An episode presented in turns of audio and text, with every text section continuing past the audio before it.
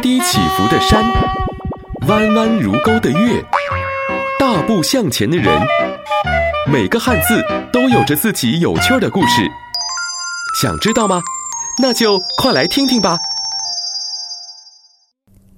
每个人都有自己的名字，这好像是天经地义的，再正常不过了。可是你想过没有，在很早很早的古代，人是没有名字的。当然，这有些麻烦。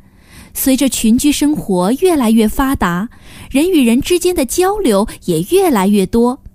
尤其是到了晚上，太阳下山了，又没有电灯，人跟人之间是怎么交流的呢？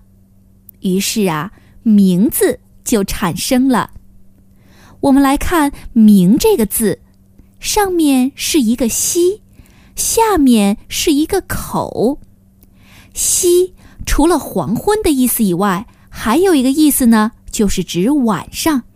比如有一个成语叫“朝夕相处”，就是说晚上白天都在一起相处。口的意思就比较简单了，大家都知道，在这里指的是自我介绍。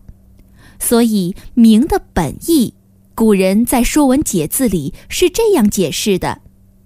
到晚上了，天暗了，黑暗中看不见对方，就要用口来做一下自我介绍，所以这个字由“西”和“口”组成。你看是不是挺有趣的？当然，由于我国是一个有着悠久文明传统的礼仪之邦，后来名字就成为了礼仪的一个组成部分。人有了名之外，还有字，还有号。在如何称呼这方面，还有很多的讲究，也变得越来越复杂了。